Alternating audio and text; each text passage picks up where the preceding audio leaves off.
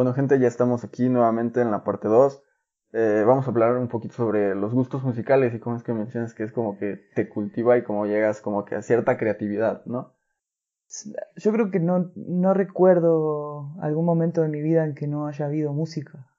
Es que la música es importante también. Desde niña, mi madre, lo que escuchaba mi madre, lo que escuchaba mi tía, mi tío, mi abuelo, mis vecinos, porque yo siempre vivía en una, me crié en una vecindad, entonces pues, el vecino está a un metro pues uno escucha su música también, a fuerzas. Sí, luego pone la música a eh, todo volumen como si no tuvieran a nadie alrededor. Bueno, pero yo lo he hecho, entonces tampoco me puedo quejar, la verdad. No me parece algo... Bueno, hay, hay momentos... En, es, es, polémico, pero, pero a veces hay momentos en que uno ve que la otra persona está nomás disfrutando de escuchar la música fuerte, ¿no? Que era como algo... El otro día recordaba ese episodio de niña que siempre lo emparentaba como con la juventud, como poder escuchar música era algo como que yo anhelaba, que, que quería tener un gusto musical. Y empecé escuchando cosas bobas, no sé, como cosas, pero igual, eh, aunque fuera música para niños, igual me apasionaba.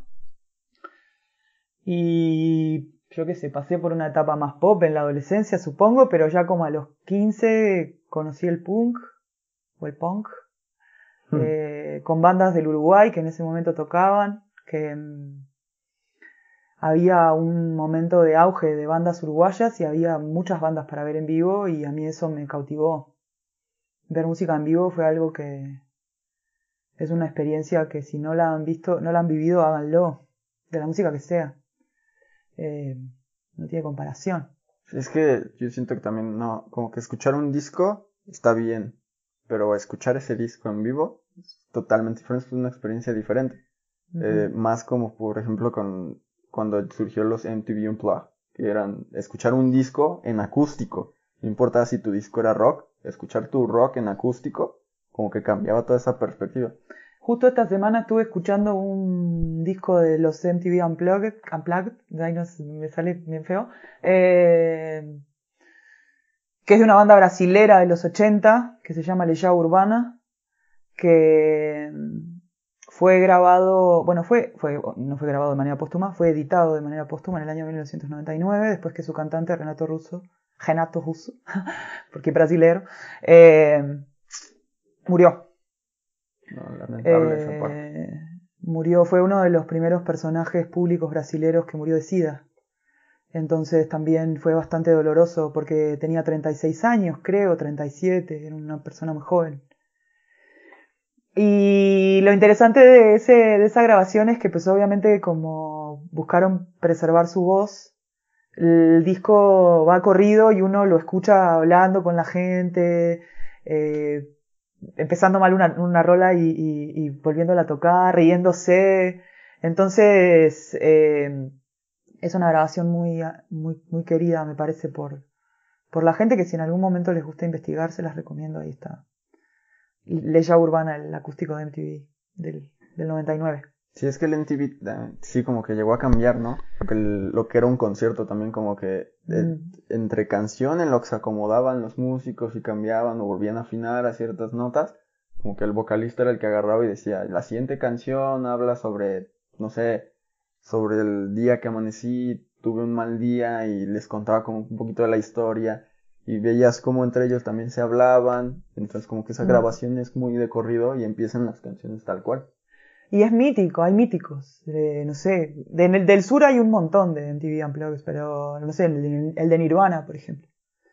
O sea, eh, tiene un valor también muy particular, quiero decir, hay como muchos este, de estos es que se me ocurren muchas bandas de, de, no sé, de Charlie García, por ejemplo, que, que está, seguramente tu generación no lo conozca, ni las bandas que les acabo de mencionar, porque estoy delatando mi edad, y porque además siempre tuve un gusto musical de gente más vieja, porque el punk en realidad cuando yo llegué a, la adolescencia tenía mucho tiempo ya de andar en la vuelta, si consideramos que es del, la explosión punk es de 1977. Entonces... Sí, con todo eso las rebeliones y de libertad de expresión también, que justamente va con todo esto de la ciencia de la comunicación, una libertad de expresión y poder comunicar de forma tranquila. Y sobre todo el punk es hacerlo vos mismo. hacelo tú mismo, hazlo tú mismo, do it yourself. Entonces creo que sí sintetiza la sensibilidad de una época. Yo creo que ganó esa sensibilidad. Hoy la gente lo hace. Entonces, sin saberlo, todos tienen un poquito de punks en su interior. Es que sí, o sea, como que te das cuenta de que el punk no sigue como también como ciertas líneas que otras que otros géneros siguen tal cual. Como que es crear sus propias líneas y en ciertos aspectos también como que eh, yo lo siento así como que liberar ciertas otras. Entonces como que sí, al final la gente sí, también hoy en día todos hacen, siguen sus ciertas líneas y liberan otras.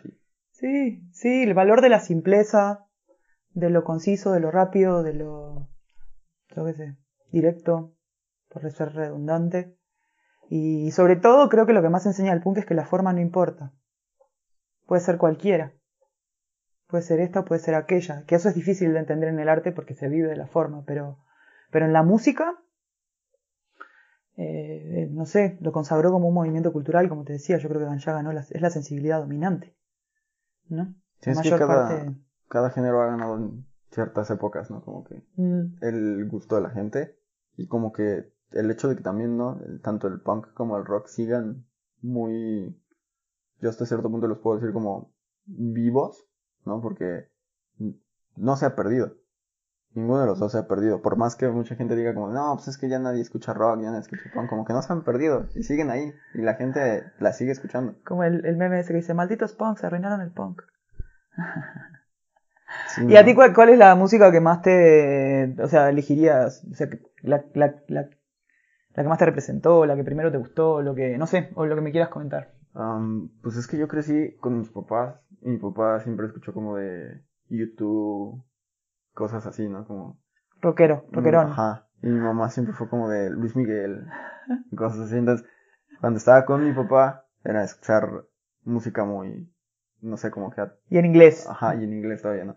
Como que escuchar mucho rock en inglés, en español, escuchar rock cuando estaba con mi mamá era muy el contrario, escuchar eh, José José, Luis Miguel, Juan Gabriel. Entonces era como, clásicos mexicanos. entonces era como de, ok, pero al final me fui como que más hacia el rock, me terminó gustando mucho el rock. Y después también a los siete años, eh, bueno, no, como a los cuatro, descubrí una banda que se llama Panda, aquí en México, Monterrey. Y me gustaba la, lo, como que el ritmo que tenían, las letras y todo. Yo no sabía de qué hablaban, pero la escena es esta. Un niño de 5 años hablando sobre una canción que se llama Procedimientos para llegar a un acuerdo, que habla sobre, actualmente, ya lo entiendo, habla sobre sexo casual. Entonces fue como de un niño de 5 años cantando eso en el metro, no era como que... Loco, ¿no? Sí, supongo que a mucha gente debe haber quedado viéndome como de, ¿y este niño por qué canta eso? Pero yo, yo feliz de la vida porque no entendía lo que era. Entonces, yo feliz de la vida, la letra me encantaba, yo me la sabía de memoria. Y ya después, diez años después me entero de que habla de otras cosas y yo como de, ok, sí, ya, después pasé demasiadas penas, como de, sí, ya. Pero la candidez de un niño, pues, también se entiende, ¿no? Sí, ya después ya como que he empezado como a agarrar ciertos otros gustos. Eh, por ejemplo, me gusta también el rap, me gusta, eh, por ejemplo, Sabino, que te comentaba hace poco eh, él agarró el hip hop, pero como se dio cuenta de que él quería hacer hip hop y conoció gente que le decía, no, tú no haces hip hop porque no traes Air Force One, no, no te vistes como, como rapero, no vienes de barrio. Agarró y dijo como de, ya, el carajo, yo, yo voy a hacer lo que me guste. Y creó como su propio subgénero ahí dentro que se llama Sub Hop, que es meter como que la lírica del rap, pero agarrar este métricas y eh, algunas composiciones tanto de, de punk, de rock, de lo que Pero rapeando. Ajá, pero rapeando sobre cosas así. Y rapea sobre su vida. Y hay rapeado sobre, sobre caricaturas, sobre su infancia, sobre cómo fue crecer. Eh, una de sus letras dice que eh, habla sobre toda su infancia. Dice como de me siento ya un adulto, he crecido, ya no o sea, y empieza a rapear sobre cómo fue crecer, de cómo es esa transformación de que un día te das cuenta de que ya no eres un niño, ahora eres un adulto. Y agarro y empieza así. Qué momento. Sí, y ahorita yo la escucho a los 20 años y me empiezo a dar cuenta de que estoy en ese punto medio en el que ya estoy en la universidad, ya no soy un niño, pero tampoco soy un adulto, entonces ya estoy como en ese, en es ese un buen momento. brinco de llegar a decir, no, ya soy un adulto, ya no puedo hacer estas cosas.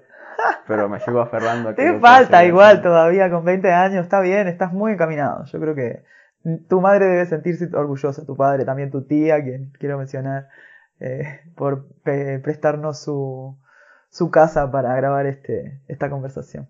No, si no fuera por ella, yo creo que no sé, no, esto no se estaría haciendo en estos momentos.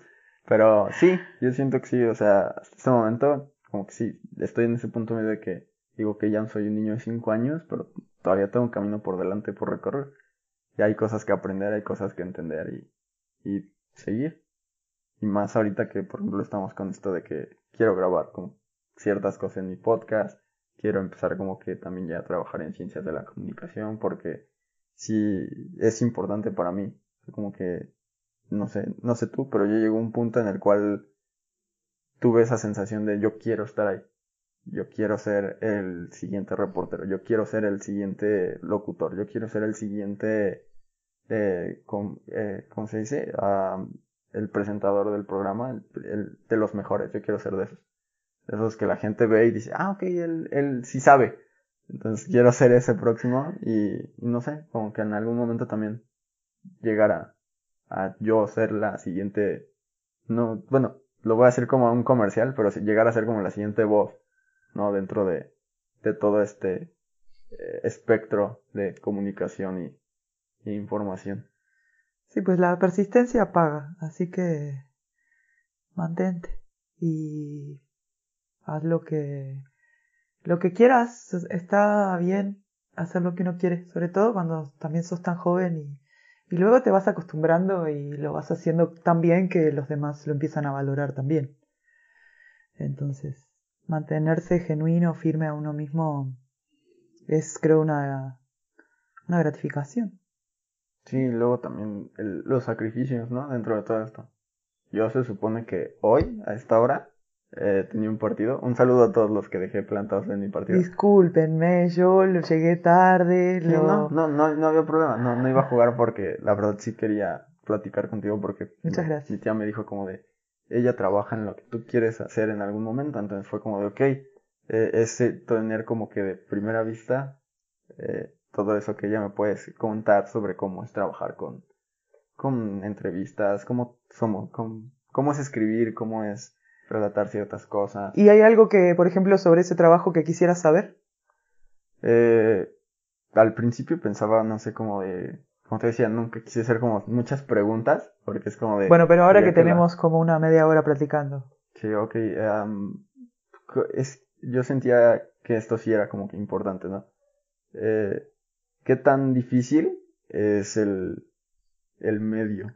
¿Qué tan difícil es ah, trabajar con, con las personas? Es la pregunta también. Eh, o sea, difícil trabajar con las personas, pues siempre es un poco difícil, porque pues uno tiene que lidiar con caracteres humanos de los más variados y muchas veces la gente no, no es como uno quiere, digamos, y más cuando está trabajando, porque uno no elige a sus compañeros de trabajo, salvo en contadas ocasiones gente que, que tiene mucha suerte. Pero después el medio es un medio jodido, como dirían en el Uruguay. Es difícil. Es muy importante, por eso también tiene mucha presión. Hay mucho dinero. Eh, hay gente muy mal paga. Eh, hay mucha precarización laboral. Eh, eh, hay dificultades para poder hacer trabajos de largo plazo, que por lo general quien tiene interés lo lleva como puede. Pero siempre es algo que, que uno hace casi solo y luego los medios sacan ahí su, su rédito, pero la mayor parte de los reporteros que hacen hallazgos importantes lo han hecho por, por pasión, porque se aferran, porque no pueden dejar eso que saben y esa punta que tienen y van tirando, tirando, tirando hasta que lo demás se les revela. Sí, es lo que, por ejemplo, te decía, ¿no? De que yo tomé un curso de, de crónica. Uno de mis profesores del curso me dijo como de, si tú quieres ser cronista como tal, no como cronista deportivo, de, así, un cronista como tal, lo más seguro es que hagas esto más por amor que por dinero. Porque como cronista, muchas veces la gente no le interesa el saber qué pasa en una colonia como tal o así. Y yo me negué totalmente a, entender eso, porque no quiero como que creer que a la gente no le importa el saber sobre su comunidad o saber sobre... Yo estoy contigo, yo creo que a la gente cada vez es evidente que tiene más interés por saber y por recibir información de calidad. Y más por la época en la que estamos, ¿no? O sea, como una época muy globalizada. Imagínate, el otro día escuchaba a alguien que decía eso, imagínate la, eh, la reclusión para evitar los contagios sin cultura, sin medios, sin producciones. Nadie hubiera sobrevivido. Si hubieran matado, nos hubiéramos matado con los que teníamos alrededor y los que vivíamos solos nos hubiéramos tirado por el segundo piso, eh, que en un ataque de ansiedad tremendo, porque el tiempo se hizo eterno.